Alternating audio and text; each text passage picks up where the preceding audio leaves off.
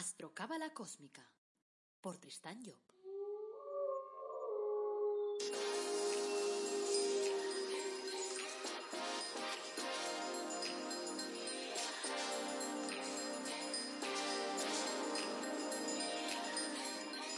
Astrocábala Cósmica, episodio 158. Te brindo una calurosa bienvenida a Astrocábala Cósmica, el programa en el que te hablamos de reflexiones cósmicas, de astrología cabalística y de cábala y lo hacemos de forma directa, de forma clara, de forma amena, de forma que te lo pases bien y que además pues a lo mejor se saques alguna cosa interesante. Este es el episodio 158 y esto es Reflexiones Cósmicas y hoy hablaremos de qué es la espiritualidad. Soy Tristan Job, tu astrólogo, cabalista y escritor cósmico y llevo más de 30 años inmerso en estos temas. Entonces, antes de arrancar, como siempre, quiero recordarte que en mi página web tristanjob.com podrás pedir una consulta conmigo para que podamos trabajar tu carta astral para que pueda ayudarte a definir cuál es tu objetivo de vida, para que pueda ayudarte a solucionar alguno de tus problemas o incluso a ver la vida de una forma, de una forma distinta a la habitual. Siempre busco, eso sí, la parte positiva de las cosas, que lo sepas, porque hay gente que me dice, oye, es que tengo miedo que si me encuentras alguna cosa mala, yo nunca encuentro nada malo, sino que al contrario, yo siempre transformo las cosas y todo en la vida me parece bueno, no me parece que haya nada malo. Me parece que hay cosas que sabemos vivir y otras que no sabemos vivir, pero no cosas que sean malas. También encontrarás en esa página web tristanyo.com pues eh, productos de crecimiento personal únicos en el mundo mundial, como puede ser, por ejemplo, pues el análisis del árbol de tu vida personalizado o eh, el cuadro de tus ángeles de la cábala también personalizados. Y además he preparado un curso que es el más completo del mundo mundial sobre astrología cabalística. Y si le echas un ojo encontrarás pues que hay ahí una información y un índice que te dirá ahí de qué va el curso y este curso te ayudará a interpretar tu propia carta astral y además poder interpretar la de los demás. O sea que lo encontrarás en tristanyo.com barra astrocurso. Así que vamos con el tema del día. Hoy la idea es hablar de la espiritualidad. Entonces, yo haría, antes de, coger el tema directamente, yo haría una serie de preguntas cósmicas para que os las planteéis. A ver, eso de la espiritualidad, eh, ¿es ser vegetariano? Eh, no sé, ¿es ser buena persona? ¿Es ser coherente con la vida que uno vive? Lo de ser espiritual está relacionado con rezar, está relacionado con meditar. Ser espiritual es dar consejos a los demás. Es hablar de forma pausada, así, tranquilo y tal. Es, no sé, es tener barba blanca. Es leer mucho sobre temas espirituales. Es vivir de forma austera. Es formar parte a lo mejor de una iglesia o de una secta. Es trabajar con los ángeles con la cábala, con la astrología, con temas de crecimiento personal. No sé, a lo mejor es todo eso y a lo mejor no es nada de eso. Empecemos por el principio. Nosotros estamos formados por tres cuerpos. El cuerpo físico, el cuerpo emotivo y el cuerpo mental. El cuerpo físico, bueno, lo podemos tocar ahora mismo, cada uno puede tocar su cuerpo físico, por lo tanto es el más evidente de los tres. Después, el cuerpo emocional es el que nos permite emocionarnos, gestionar las emociones. Y el cuerpo mental es el que nos permite pensar. Por lo tanto, nos lleva a pensar las cosas, a desarrollar mentalmente la jugada. Los cuerpos están desarrollados, de hecho, normalmente en ese orden. Es decir, el más desarrollado de todo es el físico, que generalmente es el más completo, porque ese ya no da más de sí. Es decir, generalmente si una persona está sana y está bien, pues tiene todos sus órganos y todos sus miembros de una forma natural. Después viene el cuerpo emocional, que es el que más estamos trabajando y es el que más nos da normalmente, nos da caña diariamente, y porque es el de las emociones, y todo lo vimos a través de las emociones. Las emociones son como un motor que nos permite movernos, porque si no hay emoción en una cosa, entonces aquello no nos motiva. Y finalmente viene el cuerpo mental, que el cuerpo mental, de hecho, es el más imberbe, es el que más nos toca trabajar, es el que menos trabajamos. Curiosamente, es el que más fuerza tiene. Pero claro, como todavía no estamos muy acostumbrados a trabajarlo, pues es un cuerpo al que vamos dedicándole poquito tiempo. Digamos que al tema ese de pensar, aunque la gente cree lo contrario, si tú hablas con las personas se creen que piensan mucho y que sienten poco, pero la película es al revés.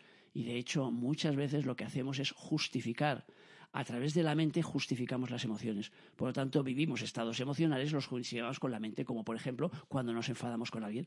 Nos enfadamos con alguien y nosotros damos razones por las cuales estamos enfadados. Pero el enfado en sí es emocional, el enfado en sí no es mental, porque la mente nos lleva de una forma natural a pactar. Es decir, nosotros nos enfadamos con un hermano porque nos ha dicho no sé qué y acabaríamos, si lo llevamos a la mente, a pactar. O bien resulta que nuestra madre ha dejado toda la herencia al hermano mayor y no nos la ha dejado a nosotros. Y entonces nos enfadamos y le explicamos a todo el mundo por qué nos enfadamos. Pero ese por qué es emocional, no es mental. Porque si fuera mental, diríamos, a ver, si es mi hermano, si mi madre le ha dejado la herencia, pues besitos para mi madre. Ha hecho lo que ella pensaba que tenía que hacer. Me puede parecer más o menos justo, pero mi hermano es mi hermano, lo quiero porque es mi hermano, por lo tanto no me voy a enfadar con él. Eso sería si nosotros supiéramos llevar las cosas al terreno mental. En la realidad, en la vida, no los llevamos casi nunca al terreno mental. Por eso digo que el mental es el menos utilizado. Ahora bien, ¿Por qué nombro yo esos tres cuerpos si estamos hablando de qué es la espiritualidad? Pues precisamente porque para mí el concepto de espiritualidad está relacionado directamente con el hecho de trabajar esos tres cuerpos. Es decir, para mí la espiritualidad, está relacionada con la búsqueda del equilibrio de las distintas partes de nuestro ser porque si nosotros no buscamos ese equilibrio, si por ejemplo una persona pongamos que quiere ser muy espiritual y entonces lo que hace es dejar de lado su cuerpo físico, porque piensa que el cuerpo físico no es importante, ¿qué sucederá? Sucederá que se enfermará. ¿Y qué sucederá cuando se enferme? Que ni va a trabajar la espiritualidad, ni va a trabajar la emocionalidad, ni va a trabajar la parte mental, no va a trabajar nada, porque el cuerpo físico no te permite trabajar nada. Es decir, ejemplo práctico. Tú tienes ahora mismo un dolor terrible en, en, el estómago. Ay, ay, ay, cómo me duele el estómago. ¿Qué es lo que vas a trabajar? Nada, absolutamente nada. ¿Cómo te vas a poner a meditar? ¿Cómo te vas a poner a conectarte? ¿Cómo vas a poder escuchar a tu jefe interno? ¿Cómo vas a poder relacionarte emocionalmente con los demás? ¿Cómo vas a poder dar razones a tus hijos sobre esto o lo otro si tienes un dolor terrible en la barriga? No puedes. Tienes un dolor de estómago, tienes que solucionar ese dolor de estómago, porque eso no te va a permitir hacer nada más. El propio dolor en sí te va a anular. Por lo tanto, si tú no trabajas de forma adecuada esa parte física, entonces la parte espiritual no se va a poder desarrollar. Ahora, si nos vamos al terreno de las emociones, exactamente lo mismo. Si tú vienes allí de un problema emocional en el que has tenido una pareja, no ha funcionado, ha acabado la cosa mal y entonces estás muy dolida ahí por la situación que estás viviendo. Claro, ese dolor que estás sintiendo se sube encima de todo. Por lo tanto, cuando tú quieres colocarte ahí a trabajar con tus angelitos para decir, espera, que voy a conectarme con mis ángeles, tienes la parte emocional que te está diciendo, pero, pero qué rabia, pero has visto lo que te ha hecho, pero qué mala persona, pero qué desgraciado, pero cómo ha podido hacerme esto. Y esa parte emocional cabalga por encima de todo no te permite que tú tengas un equilibrio, no te permite que tengas una serenidad para poder realizar tu trabajo. Y a nivel mental, como lo trabajamos menos, ese es el que menos nos perturba. O sea que, porque es mucho más fácil de dominar. O sea que la mente normalmente no suele darnos demasiadas malas trastadas. Por lo tanto, ese lo podemos dejar un poco de lado, porque ya digo, como es el más pequeño de todos, pues entonces es el que menos, el que menos influye aunque también influye a veces si nos radicalizamos demasiado en las ideas. Entonces el hecho de radicalizarnos nos puede apartar entonces del punto equilibrado y por lo tanto de nuestro propio equilibrio. Pero normalmente, ya digo, esa radicalización va a tener más que ver con las emociones que con el pensamiento. Por lo tanto, yo diría que ser espiritual es ser consciente del camino que quieres seguir en la vida y coger esos tres cuerpos, el físico, el emotivo y el mental, y darles a cada uno el alimento que necesita. Porque claro, nosotros estamos acostumbrados a alimentar el físico. Nos levantamos por la mañana y desayunamos. Después comemos, después cenamos. Por lo tanto, de forma natural, ese, físico lo alimentamos. Pero, ¿y las emociones? ¿Cómo las alimentamos de forma consciente? Porque se retroalimentan, sí. Vivimos situaciones emocionales todo el rato, pero ¿somos conscientes de esas emociones? ¿Nos paramos a pensar? Nos paramos a darnos cuenta de la contradicción que se genera en nuestras emociones. Es decir, como una parte de mí dice, a ver, lo mejor para mí es no ver a esa persona porque esa persona ha resultado tóxica en mi vida, me está haciendo daño. Y otra parte de mí me está, está mandándole mensajes diciendo, oye, nos encontramos, nos vemos, nos, nos da. Entonces dices, pero eso cómo es.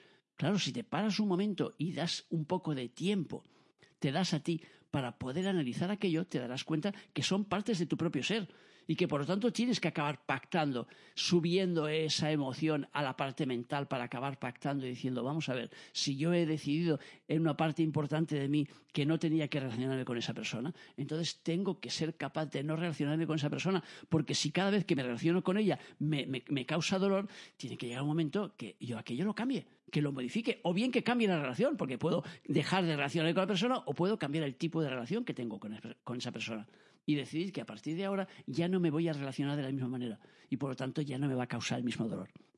Pero para hacer eso yo tengo que ser consciente, tengo que tomar conciencia de lo que me están diciendo mis emociones. Por lo tanto, lo que se trata, para mí, desde el punto de vista eh, cósmico mío, digamos, el ser espiritual, ¿qué es? El buscar ese equilibrio. Es también comprender que la materia vive gracias a la energía. Es decir, la energía está dentro de la materia y es lo que permite que se mueva. Nosotros, como seres humanos, nuestro cuerpo físico se mueve porque tenemos energía dentro. Y esa energía hace que nuestra materia física, nuestros huesos, nuestros músculos, todo eso se mueva. Si nosotros no tenemos energía, significa que entonces no nos movemos. es nuestro alimento básico, es la gasolina del coche para que funcione. Por lo tanto, claro, ¿qué significa esto? Significa que no tengo que centrarme en la materia. Y por lo tanto, ¿qué es la espiritualidad? Es ser consciente que yo estoy formado de energía y que por lo tanto tengo que trabajar esa energía por encima de la materia. Entonces, claro, ¿a qué me lleva esto generalmente? ¿Por qué os lanzaba todas las preguntas desde el principio si uno tiene que ser vegetariano, buena persona, coherente o rezar?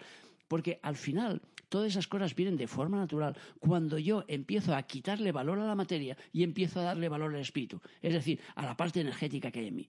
Cuando yo le doy valor a esa parte energética, ¿qué sucede entonces? Sucede que entonces yo estoy poniendo por delante lo que tiene que estar por delante. Y en lugar de poner la carreta delante de los bueyes, pongo los bueyes delante de la carreta para que tiren de la carreta. Que eso es lo lógico. Claro, ¿cómo se traduce eso a nivel físico? Se traduce por ir dejando un poco de lado eh, la, la presión que yo le doy a la parte material. Es decir, se traduce por trabajar el desprendimiento. Eso es lo que me va a ayudar realmente a ir trabajando más mi espiritualidad, que es el conjunto de las películas que hay en mi, en mi ser. ¿Por qué? Porque a medida que me voy desprendiendo de la materia, ya me pesa menos. Ahora, entendámonos bien, eso de desprenderse de la materia no significa que regales el coche, no significa que regales tu casa, no significa que regales tus vestidos como hacía el Francisquito de Asís. No, significa que le des el valor que tienen. Por lo tanto, no lo pongas por encima en el valor. Es decir, si tienes un coche, el coche te sirve para trasladarte de un lugar a otro. No te sirve para estarlo cuidando y mimando, como veo a veces vecinos aquí abajo que bajan todos los días a quitar el polvo, a limpiar el coche. Está muy bien que limpies el coche. Pero claro, si te viene tu hijo y te dice, papá, me deja el coche, claro, cariño, toma. No, ¿cómo te voy a dejar el coche? ¡Ay, Dios mío, Dios mío, Dios mío! Me lo vas a rayar, me lo vas. Tú eres además un conductor novel, por lo tanto no sabes. Chico, claro, no sabes nunca si no me dejas llevar el coche. Por lo tanto, la forma de aprender es conduciendo. Así que, claro que te dejo el coche. Es evidente que sí. ¿Por qué? Porque el coche no es una posición que está atada a mi cuerpo y del cual no me puedo desprender, sino que al contrario, es algo útil dentro de mi vida y yo lo utilizo como algo útil. Igual que mi casa, o igual que mi batidora, o igual que cualquier cosa, o la camiseta. Me viene mi hijo, va, ¿me dejas una camiseta? Claro, cariño, coge la que quieras. Mientras no sea la que llevo puesto yo, claro que le dejo la camiseta, le dejo los pantalones, le dejo lo que haga falta.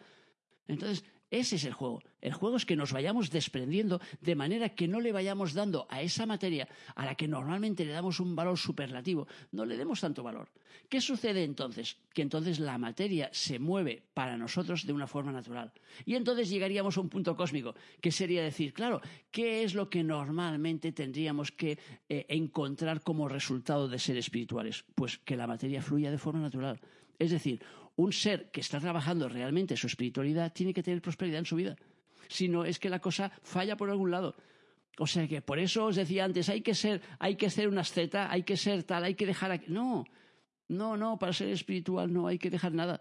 O sea que no tengo que dejar mi piso yo ahora y, y ponerme a vivir en la calle porque así voy a ser más espiritual. Seré más panolis, pero más espiritual no. Por lo tanto, nos tendría que llevar de una forma natural el ser espiritual, es decir, el trabajar en conjunto todos nuestros cuerpos, tiene que llevarnos a la prosperidad, a que nuestra vida fluya. Eso no quiere decir que tengamos millones en el banco, sino simplemente que tengamos lo suficiente para poder hacer todo lo que necesitamos hacer en la vida. Y ya está, y ese es el juego. Por lo tanto, para mí, el ser espiritual es el trabajar de una forma ordenada y equilibrada todas las partes de mi ser de forma que el resultado sea la coherencia. La coherencia en mi vida, la coherencia en los resultados, la coherencia en que yo consiga ser feliz, consiga vivir la vida de forma feliz, consiga tener aquello que necesito para ser feliz, teniendo en cuenta que si no estoy apegado a la materia, no voy a necesitar un yate, tres coches de lujo. Me acuerdo el, este, el, Elton John que tuvo que vender ahí, no tenía, no sé, una veintena de coches de lujo y los tuvo que vender porque tuvo un día una, un flash de luz que le debió, le debió, venir de forma automática y dijo, ¿qué hago yo con 20 coches de lujo cuando nunca conduzco un solo coche ni un minuto?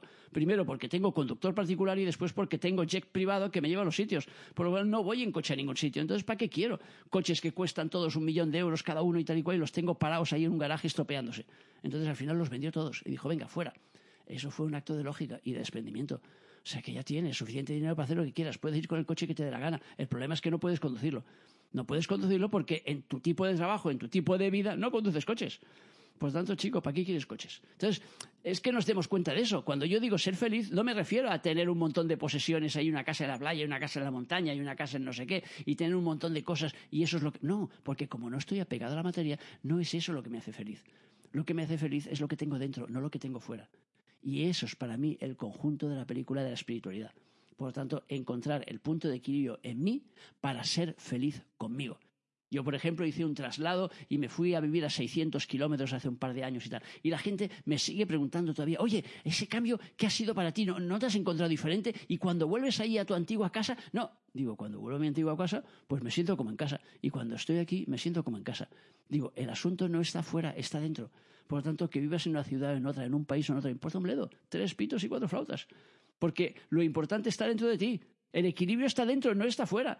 Por lo tanto, no está en el hecho de que yo esté en una ciudad, uy, que en esta ciudad me han dicho, no, es que me importa un bledo lo que te han dicho de esta ciudad.